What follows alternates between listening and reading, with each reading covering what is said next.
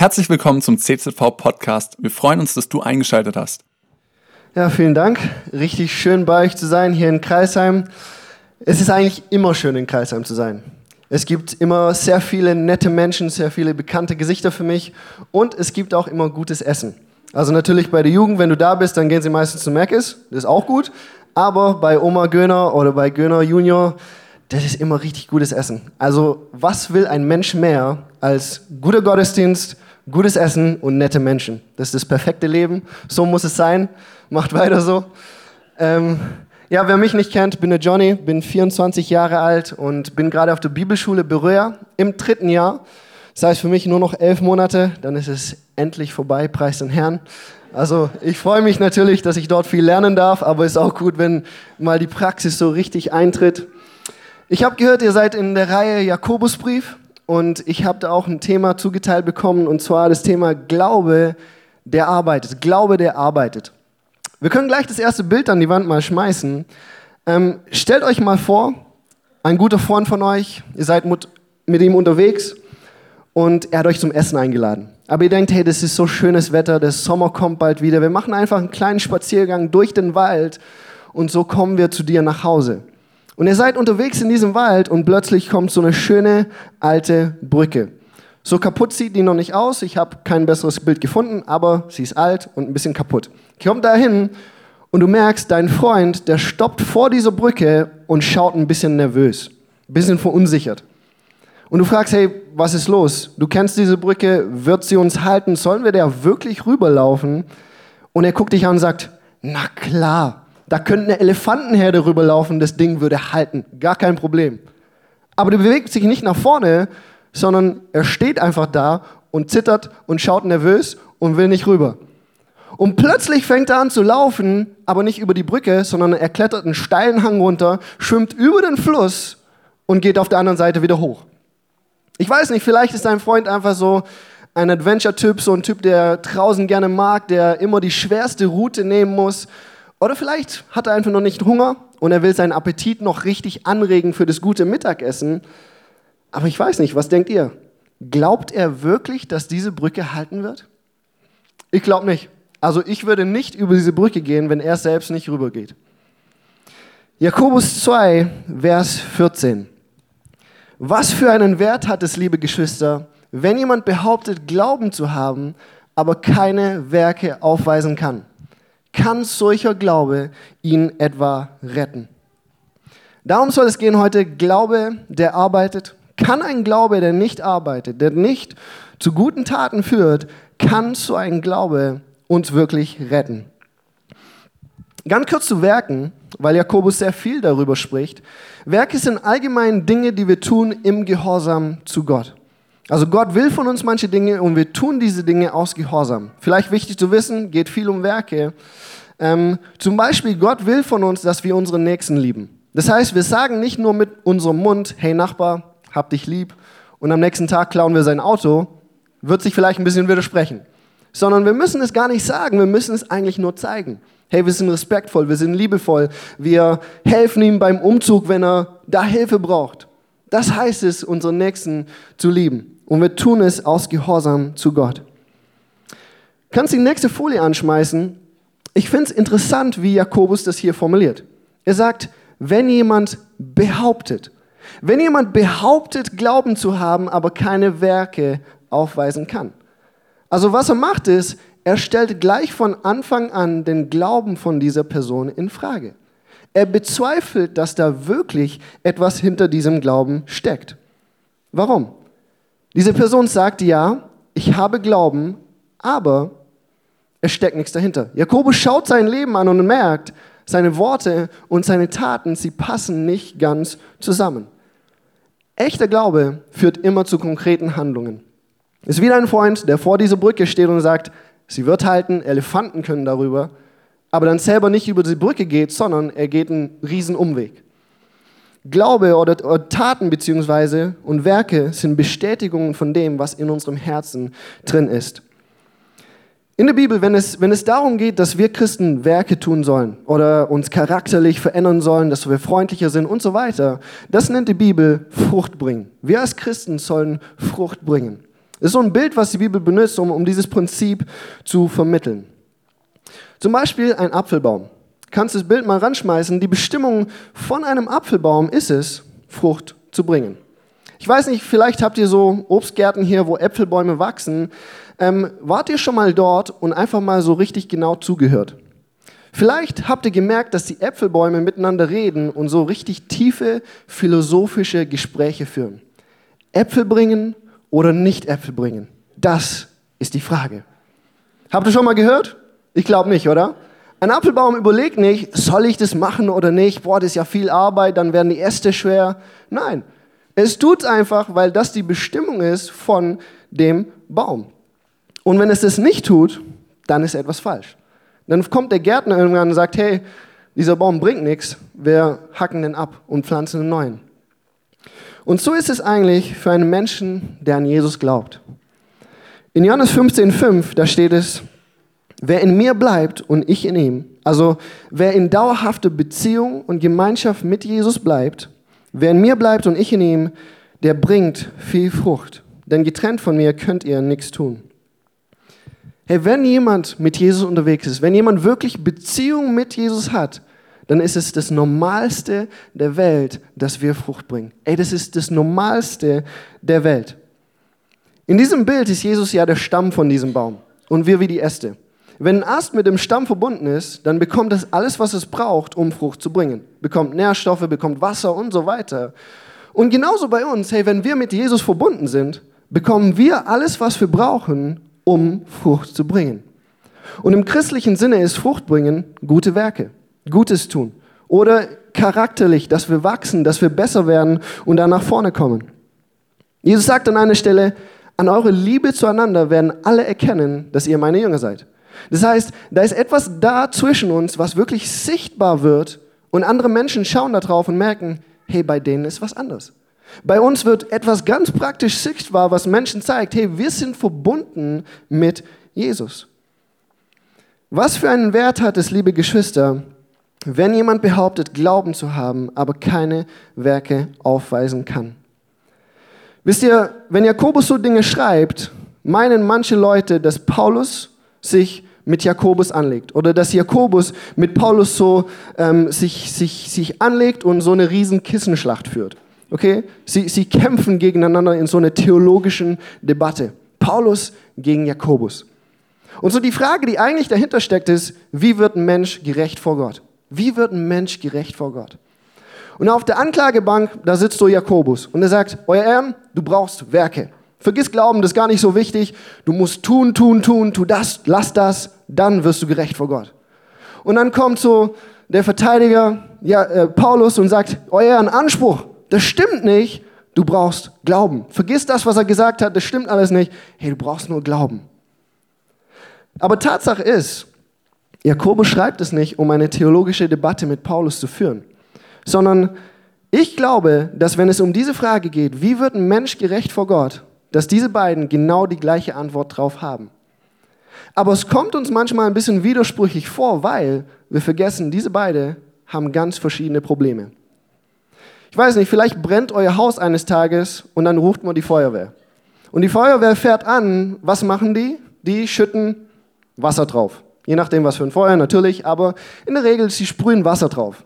Und jetzt stellt euch mal vor, ihr ruft die Feuerwehr, die fahren da an aber anstatt dass sie einen Schlauch rauspacken, stapeln sie Holzklötze vor deinem Haus und die fangen an, die Holzklötze auf dein brennendes Haus zu schmeißen. Dann würdest du denken, Leute, seid ihr bescheuert? Das brennt und ihr schmeißt noch Holz drauf. Das bringt nichts. Und ich glaube, genauso ist es eigentlich in dieser Situation. Paulus auf der einen Seite hat mit Menschen zu kämpfen, die gesagt haben, hey, du musst bis aufs kleinste Detail das alttestamentliche Gesetz einhalten lass dich beschneiden, ess kein Schweinefleisch, ähm, halte religiöse Feiertage ein, tu das und das und das und dann wird Gott dich annehmen. Und was Paulus macht, er schüttet Wasser auf ein brennendes Haus. Er sagt, Freunde, wenn es auf unsere Leistung ankommt, wird keiner von uns gerecht sein. Weil Gottes Maßstab einfach viel zu hoch ist. Worauf es ankommt, ist, was Gott für uns getan hat und dass wir unser Vertrauen auf ihn setzen. Aber das Ding ist, Jakobus, der hat dieses Problem schlicht und ergreifend nicht. Jakobus, sein Problem ist nicht gesetzliche Menschen, sein Problem ist faule Menschen. Der hat Menschen da in der Gemeinde gesagt haben, okay, der eine auf der anderen Seite, der kann Werke haben und ich, ich habe Glauben. Ich muss Werke und Glauben nicht vereinbaren können und die, die nahmen das als einen Anlass, faul zu sein. Die nahmen das als einen Anlass, bedürftige Menschen zu unterdrücken, ungerecht zu behandeln und, und sie nicht zu unterstützen. Hey, die haben das als einen Anlass genommen, das zu machen, was sie wollen, weil ich habe ja Glauben, ich bin ja gerecht vor Gott.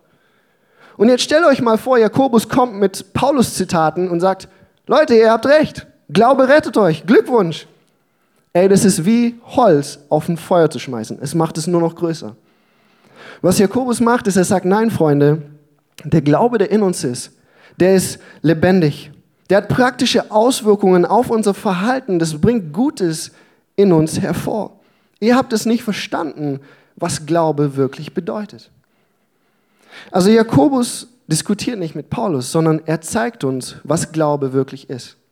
Glaube ist nicht ein intellektuelles Bekenntnis, ich glaube an Jesus, sondern Glaube ist etwas, was uns verändert, was in uns lebendig ist, was Gutes in uns hervorbringt. Vers 18 sagt er, ich werde dir meinen Glauben aus meinen Werken beweisen. Er beweist, dass sein Glaube authentisch ist, indem die Auswirkungen von diesem Glauben sichtbar werden in seinem Leben.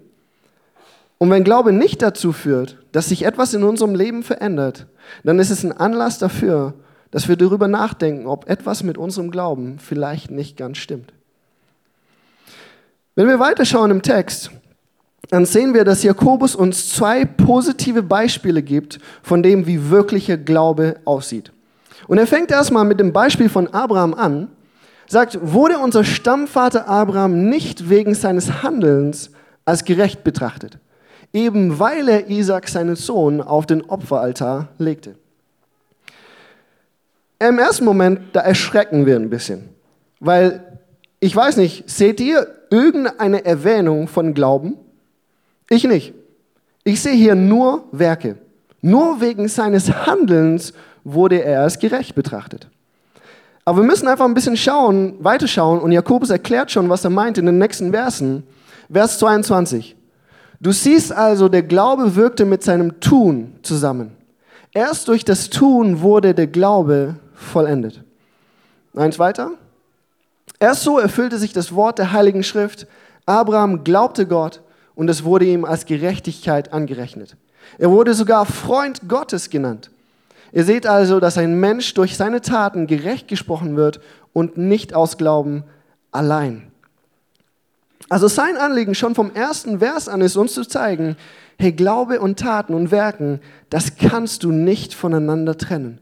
Abrahams Glauben und seine Werken, sie haben zusammengearbeitet, um ihm diesen Status der Gerechtigkeit vor Gott zu schenken.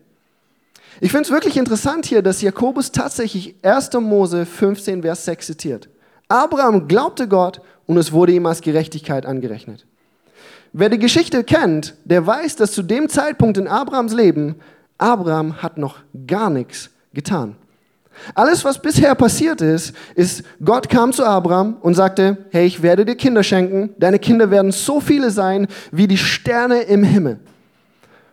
Und da ist ja keine Aufforderung dabei. Abraham muss ja nichts tun, sondern alles, was er tut, ist, hey Gott, ich vertraue dir. Ich glaube dir, dass du diese Versprechen erfüllen wirst. Abraham glaubte Gott und es wurde ihm als Gerechtigkeit angerechnet. In der Bibel, wenn jemand von Gott als gerecht erklärt wird, dann ist es eigentlich im gerichtlichen Sinne. Also du bist unschuldig, du bist richtig in den Augen Gottes, du bist gerecht.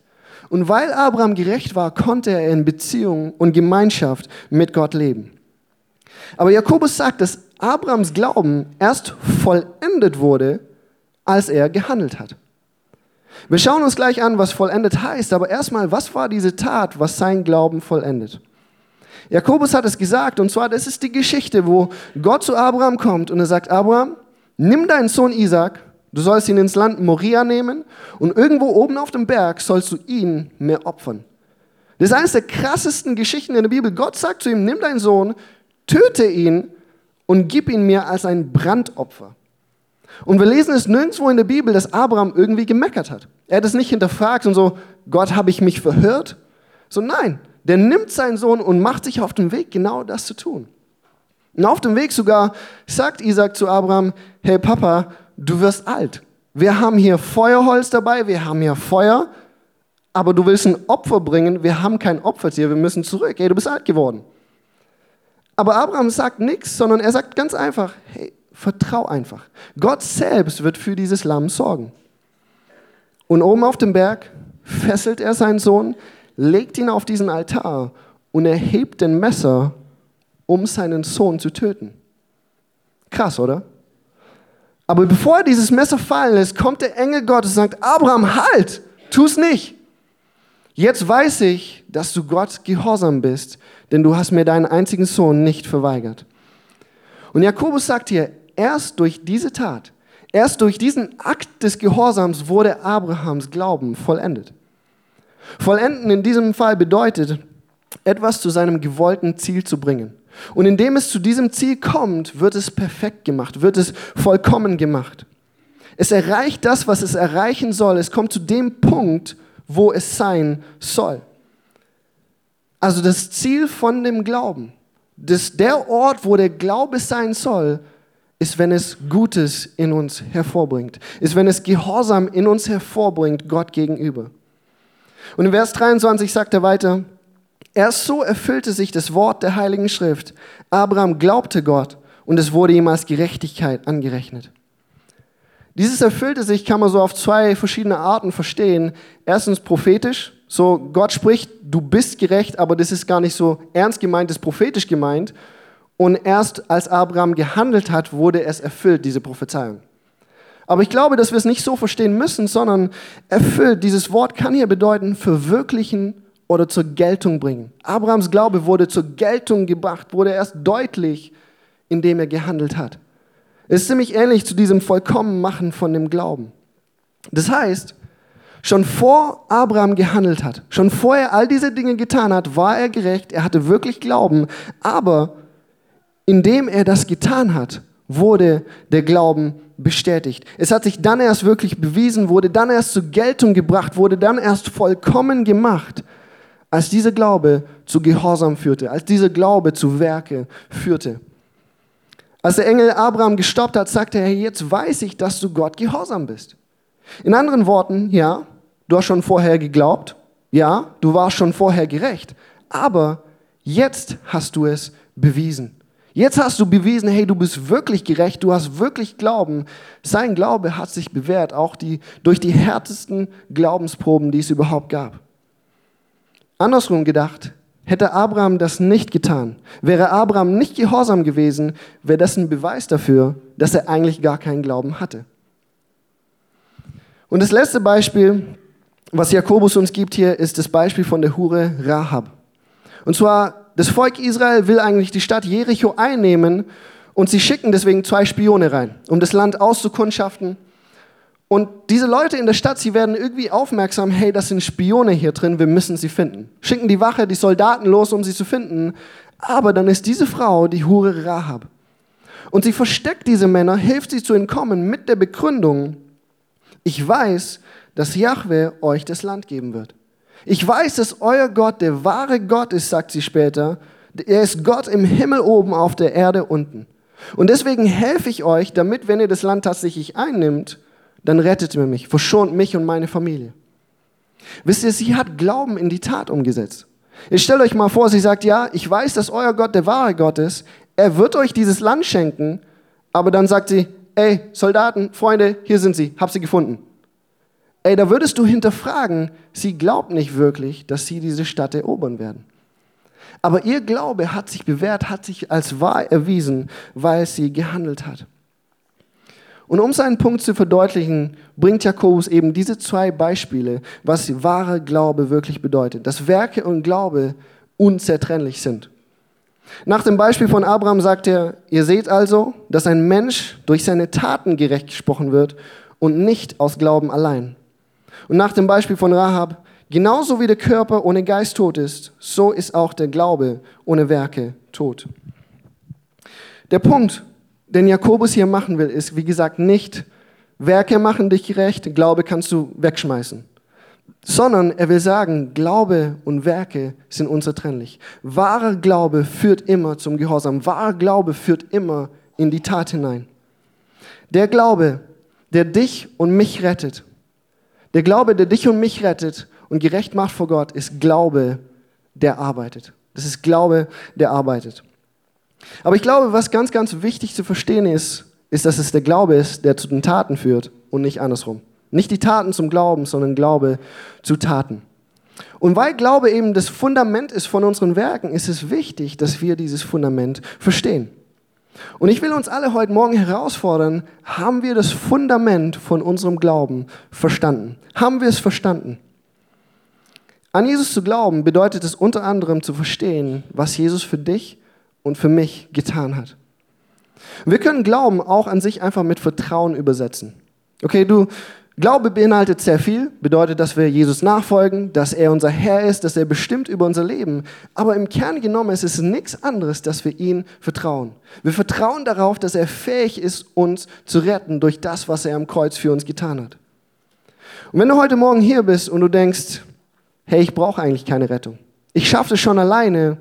Ich bin groß genug, ich, ich kriege das gut genug hin, ein gutes Leben zu führen. Ich brauche diesen Jesus nicht. Hey, ich will dir sagen, jeder einzelne Mensch braucht Rettung. Denn jeder einzelne Mensch hat etwas in seinem Leben, was ihn schuldig macht vor Gott. Es nennt die Bibel Sünde. Dinge, die wir getan haben, wo wir Gottes Gesetz gebrochen haben. Und das Ding ist, unsere Sünde, ey, sie trennt uns von Gott. Gott kann keine Gemeinschaft mit uns haben, weil diese Sünde in unser Leben ist. Und letztendlich wird es dazu führen, dass Gott sein Gerichtsurteil über uns spricht. Und dieses Gerichtsurteil lautet nichts anderes als der Tod. Die Ewigkeit getrennt von ihm in der Hölle. Und Tatsache ist auch, es gibt keinen Menschen, der es schafft, sich selbst vor Gott zu rechtfertigen.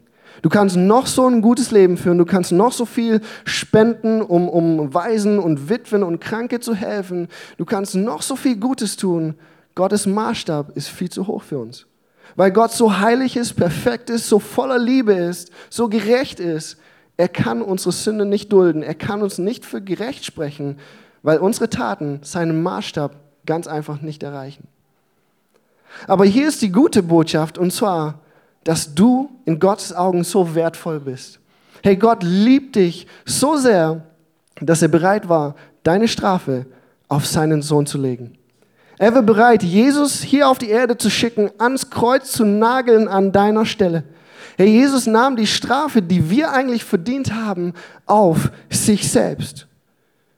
Und an diesen Jesus glauben wir, wir setzen darauf, dass er alles getan hat, was nötig war, um uns zu versöhnen mit Gott.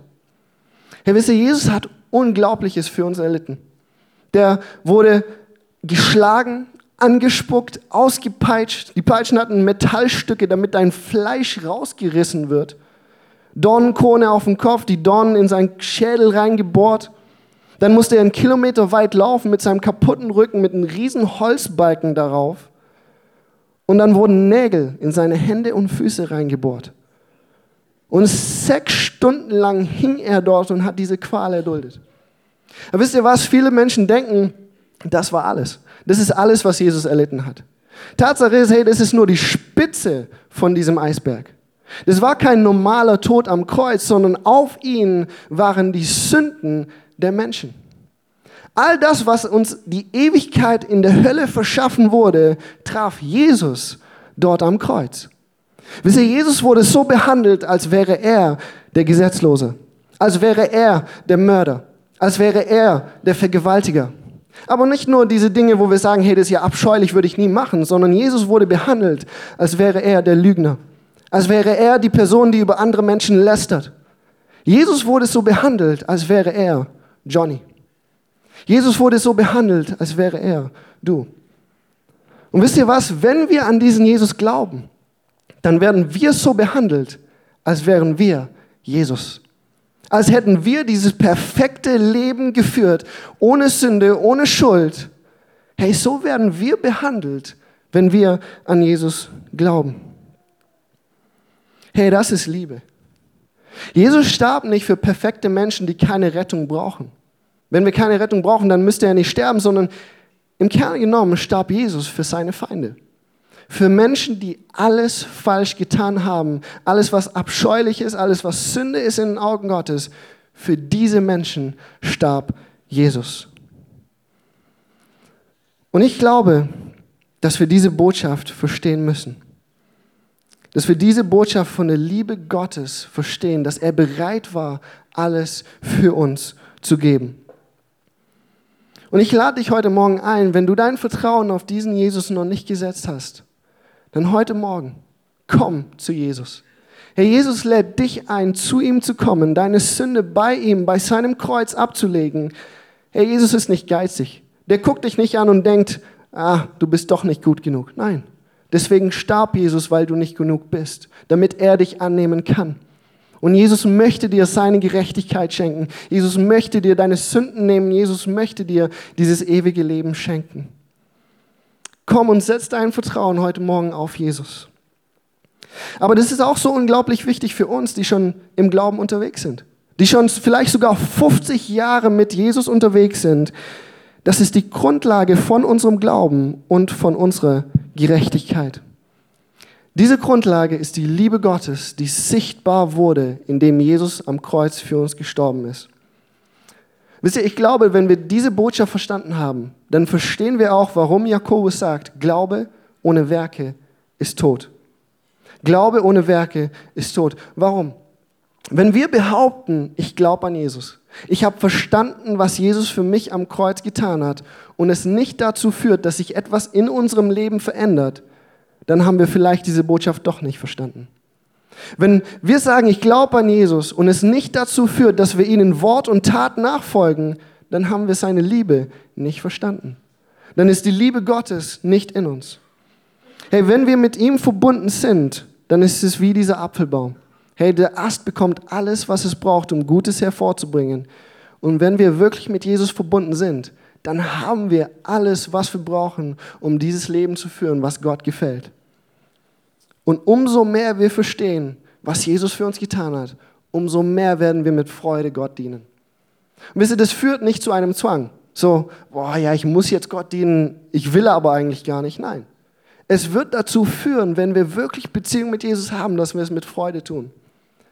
Aber nicht falsch verstehen, okay? Ich, ich sage nicht, dass es nicht Momente geben wird, wo du keine Lust drauf hast. Es gibt immer Momente, auch im Reich Gottes, wo du eine Aufgabe hast und du denkst dir, boah, ich habe wirklich keine Lust. Das gibt es und das ist völlig okay. Wir müssen uns auch nicht verstellen und sagen, ey, ich freue mich so sehr, dass ich diese blöde Aufgabe machen muss. Das müssen wir nicht machen. Wir können ehrlich sein mit diesen Dingen. Aber auch mit diesen Aufgaben, die uns keinen Spaß bereiten, dürfen wir mit dieser Einstellung rangehen, hey, ich verstehe die Liebe Gottes für mich. Und deswegen mache ich auch diese Dinge, die mir keinen Spaß bereiten, mit Freude weil ich die Liebe Gottes, weil ich diese Grundlage verstanden habe. Was für einen Wert hat es, liebe Geschwister, wenn jemand behauptet, Glauben zu haben, aber keine Werke aufweisen kann? Kann solcher Glaube ihn etwa retten? Wir haben das jetzt angeschaut, dass Jakobus sich nicht mit Paulus widerspricht, sondern er erklärt ganz einfach, was Glauben ist.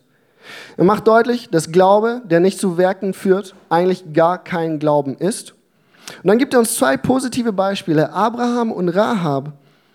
Ihr Glaube wurde bestätigt. Es wurde zu dem Ziel gebracht, wo es eigentlich sein sollte. Das Ziel von dem Glauben ist es, Gutes in uns hervorzubringen. Wir schauen uns noch eine kleine letzte Sache an. Und zwar das sind in den Versen 15 bis 17. Wir haben zwei positive Beispiele bekommen. So sieht Glauben aus. Und jetzt bekommen wir ein negatives Beispiel. So sieht Glauben nicht aus. So sieht toter Glaube aus. Und kannst das letzte Bild an die Wand schmeißen. Er sagt, stellt euch mal vor. Stellt euch mal vor, eins von euren Geschwistern, Brüdern oder Schwestern muss nicht Christ heißen, sondern kann bedeuten, jemand in deiner Umgebung oder Nachbarschaft. Jemand ist bedürftig. Der hat ähm, abends am Essenstisch, der hat kein Essen, wenn dann sehr, sehr wenig. Seine Kleider sind zerrissen, der hat nichts Gutes anzuziehen. Gerade in Deutschland im Winter hat sich nicht die Wetterverhältnisse wirklich angepasst. Und du bist natürlich so ein netter Mensch und du willst dieser Person unbedingt helfen. Und dann gehst du hin und sagst, ey Bruder, boah, du hast ja kein Essen heute, ne? Boah, das tut mir so leid für dich. Ich, ich wünsche es dir. Ich gönne es dir richtig, dass du was zu essen bekommst. Und dann boah, deine Kleider, die sind, die sind richtig dreckig und, und so viele Löcher drin und boah, es tut mir so leid für dich. Ich hoffe, du findest jemand, der dir Kleider schenkt. Ich gönne es dir wirklich, ich wünsche es so sehr für dich. Dann gehst du weg und, und du denkst, boah, ich bin ein guter Christ. Ich, ich bin immer, ich habe ein Auge für die Bedürftigen und ich habe mir so ermutigt heute. Und natürlich zu Hause sind ja nur sechs Paar äh, Hosen im Schrank und noch weitere sechs Jacken und Kühlschrank voll, Geldbeutel auch nicht gerade leer. Ich weiß nicht, was würdet ihr sagen? Wurde diesem Menschen geholfen? Ich glaube nicht.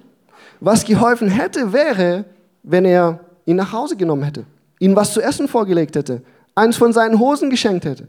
Das wäre eine tatsächlich praktische Hilfe gewesen. Und in Vers 17 sagt Jakobus dann, genauso ist es mit einem Glauben, der keine Werke aufweist. Für sich alleine ist er tot. Dieses genauso sagt uns ja, die Moral der Geschichte kommt jetzt. Genauso nutzlos ist es, wenn ich sage zu einem bedürftigen Menschen, ich hoffe, du findest Hilfe in deiner Not. Hey, genauso nutzlos ist der Glaube, wenn es nicht in Gutes endet, wenn es nicht Taten in uns hervorbringt. Und auch wenn es nur ein Beispiel ist, ist es ein sehr reales Problem in dieser Gemeinde, wozu Jakobus schreibt. Wir sehen auch im vorherigen Abschnitt, hey, die haben Probleme mit ihrem Umgang mit bedürftigen Menschen. Da kommen zwei Leute in die Gemeinde rein, der eine reich, der andere arm. Und zu dem Reichen sagen sie, hey, hier ist der beste Sitz im Raum, willst du was zu trinken, kann ich dich bedienen? Und bei dem Armen sagen sie, da oben in die Ecke, da oben in die Ecke oder auf dem Boden zu meinen Füßen, da kannst du sitzen. Aber rede nicht, tu nichts. Mach klar, dass, dass keiner dich wirklich wahrnimmt. Ey, die haben ein wirkliches Problem mit dieses Thema gehabt. Und ich glaube, dass es auch uns heute Morgen ansprechen sollte. Weil es ein Beispiel dafür ist, was toter Glaube eigentlich ist. Hey, wenn unser Herz nicht ausgeht zu denen, die leiden, wenn wir den Menschen nicht helfen, wenn wir sogar fähig sind, sie zu helfen, dann ist es ein Beweis dafür, dass unser Glaube tot ist. Es fehlt zumindest der Beweis, dass unser Glaube lebendig ist. Tatsache ist, das ist nur ein Beispiel. Und jetzt müssen wir dieses Prinzip eigentlich auf unser ganzes Leben ummünzen. Lebe ich das, was ich angebe zu glauben? Paulus sagt in Galater 5, die Frucht des Geistes. Ihr kennt wahrscheinlich viele von euch diesen Vers. Die Frucht des Geistes ist Liebe, Freude, Frieden, Geduld, Freundlichkeit, Güte, Treue, Sanftmut und Selbstbeherrschung. Die Frucht des Geistes, also das, was sichtbar in uns wird, weil der Heilige Geist in uns ist. Und ich glaube, wir können uns die Frage stellen, hey, werden diese Dinge in meinem Leben sichtbar?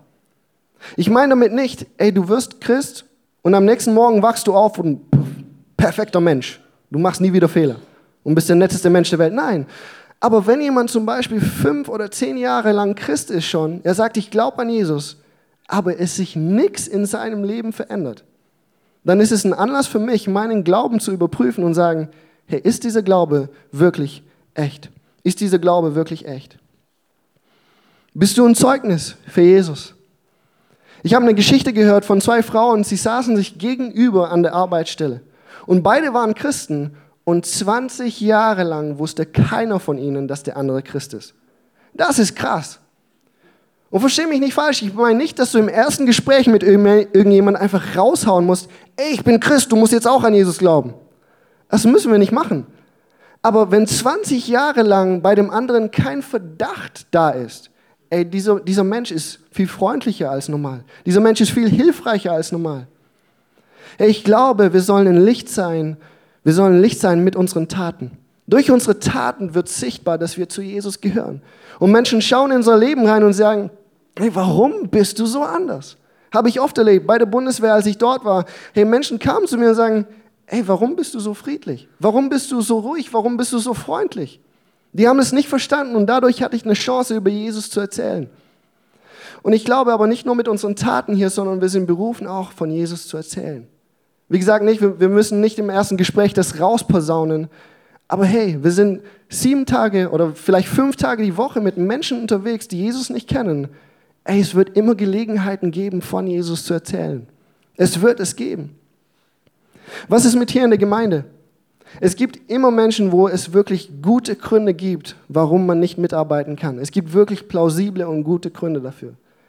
Aber wenn wir mit einer Einstellung reinkommen, hey, ich nehme den Gottesdienst mit, dann gehe ich halt schnell nach Hause und ich lasse alle anderen Menschen für mich arbeiten im Prinzip. Es sind Menschen, die genauso viel Arbeit haben in ihrem normalen Beruf und dann legen sie noch 10, 15 Stunden noch drauf in der Gemeinde und wir kommen rein und sagen, hey, geht eigentlich um mich. Ich will einen spannenden Gottesdienst, dann will ich heim meine Serie schauen. Ach, die können das ruhig machen. Ich brauche hier nicht mitmachen. Ja, wisst ihr, wie gesagt, es gibt plausible Gründe, warum nicht. Aber wenn wir diese Einstellung haben, hey, die anderen können arbeiten, ich lehne mich zurück, schaue meine Serie zu Hause, ich muss nichts machen, ich glaube, dann haben wir es nicht verstanden, was es bedeutet, unseren Nächsten zu lieben. Wir haben die Liebe Gottes für uns nicht verstanden. Es sind alles nur Beispiele, es gibt bestimmt mehr. Es sind aber auch alles Dinge, wo wir nicht sagen können, okay, ich suche mir einfach eins raus. Ich diene in der Gemeinde, deswegen muss ich kein Zeugnis sein sondern wir als Jünger Jesu, hey, wir sind berufen, in jedem Bereich unseres Lebens Gott zu dienen. Wir sind berufen, in jedem Bereich unseres Lebens Gott zu dienen. Und das, was ich euch mitgeben will, ist, lass uns unser Leben überprüfen. Das, was Jakobus hier sagt, das ist nicht, um uns kaputt zu machen, uns runterzudrücken und sagen, hey, ihr habt eigentlich gar keinen Glauben, gebt einfach auf. Nein, Jakobus hilft uns, indem er sagt, hey Freunde, lass uns uns überprüfen. Und er gibt uns praktische Tipps wie. Hey, resultiert dein Glauben in Gutes? Kommt Gutes in dir hervor? Und wenn nicht, warum nicht? Wisst ihr, wir werden Fehler machen. Ich mache sehr viele Fehler, ich mache immer noch Fehler und ich werde auch in 70 Jahren, wenn ich dann noch im Leben bin, ich werde da immer noch Fehler machen. Aber wir können lernen. Wir können lernen und wir können besser werden. Sei es, wenn du hier bist heute Morgen und du, und du merkst selber, hey, mein Glauben ist echt passiv. Mein Glauben ist passiv, ich bekenne mit meinem Mund, ja, ich glaube an Jesus, aber es ist nicht sichtbar durch meine Handlungen, dann will ich dich einfach ermutigen. Nicht kaputt machen, ich, ich will dich ermutigen. Hey, du kannst etwas verändern in deinem Leben. Du kannst etwas verändern in deinem Leben und ein Segen sein für andere Menschen. Und du kannst Gott damit dienen. Das Erste, wie gesagt, ist die Grundlage zu verstehen. Lass uns die Grundlage verstehen, die Liebe Gottes für unser Leben. Das ihn dazu getrieben hat, Jesus ans Kreuz zu schlagen für uns. Lest darüber in der Bibel wie und warum Jesus gestorben ist. Denk darüber nach, was es für dich bedeutet in deinem Leben. Aber das nächste ist, hey, fang an zu handeln. Und wenn du ehrlich bist und du weißt nicht, wie du das tun kannst, es gibt hier genug Menschen, die dir helfen können. Hey, geh auf einen von den Mitarbeitern zu, geh auf die Pastoren zu und frag, hey, wie kann ich Gott dienen? Hier in der Gemeinde, helf mir, meinen Platz zu finden. Hilf mir, meinen Platz außerhalb der Gemeinde zu finden. Ey, ich weiß nicht, wie ich mit Menschen über Jesus reden soll. Es gibt Menschen in der Gemeinde hier, die dir, das, die dir helfen können, das in die Tat umzusetzen. Das Lobpreisteam darf schon mal nach vorne kommen. Ähm, ich will langsam zum Schluss kommen. Am Anfang kann es wirklich sein, dass manche Dinge als Zwang rüberkommen. Also du fängst an mit deinem Leben, in deinem Leben mit Gott und du willst eigentlich Dinge in die Tat umsetzen und es kommt dir so vor, hey, das ist voll der Zwang. Ich muss das und das machen, ich muss das und das machen. Es kann sein. Aber wisst ihr was? Ich glaube, wenn du mit dieser Einstellung rangehst, ich habe die Liebe Gottes für mein Leben verstanden und mit dieser Haltung gehe ich an diesen Dienst ran. Es ist vielleicht im ersten Moment schwer, aber ich glaube, wenn du anfängst, das zu tun, ey, du wirst so eine Freude in deinem Leben empfinden. Habe ich in meinem Leben gemerkt, umso mehr ich Gott diene, umso mehr Spaß macht es. Umso mehr Spaß macht es. Auch die Aufgaben, wo ich nicht so wirklich Lust drauf habe. Ich gehe da rein und ich denke mir, hey, ich darf Gott dienen. Das ist so ein Geschenk. Und da will ich dich ermutigen, hey, komm auf die Leute hier in der Gemeinde zu, geh auf die Pastoren zu, frag, wo kann ich dienen. Cool, dass du dir unsere Predigt angehört hast. Wir hoffen, sie hat dir geholfen und wir wollen dich ermutigen, auch während der Woche Teil einer Kleingruppe zu werden. Schreib uns einfach eine E-Mail an podcast.czv-kreuzheim.de oder komm einfach am Sonntag in unseren Gottesdienst. Folge uns außerdem auf Facebook oder Instagram für alle weiteren Infos. Wir freuen uns auf dich.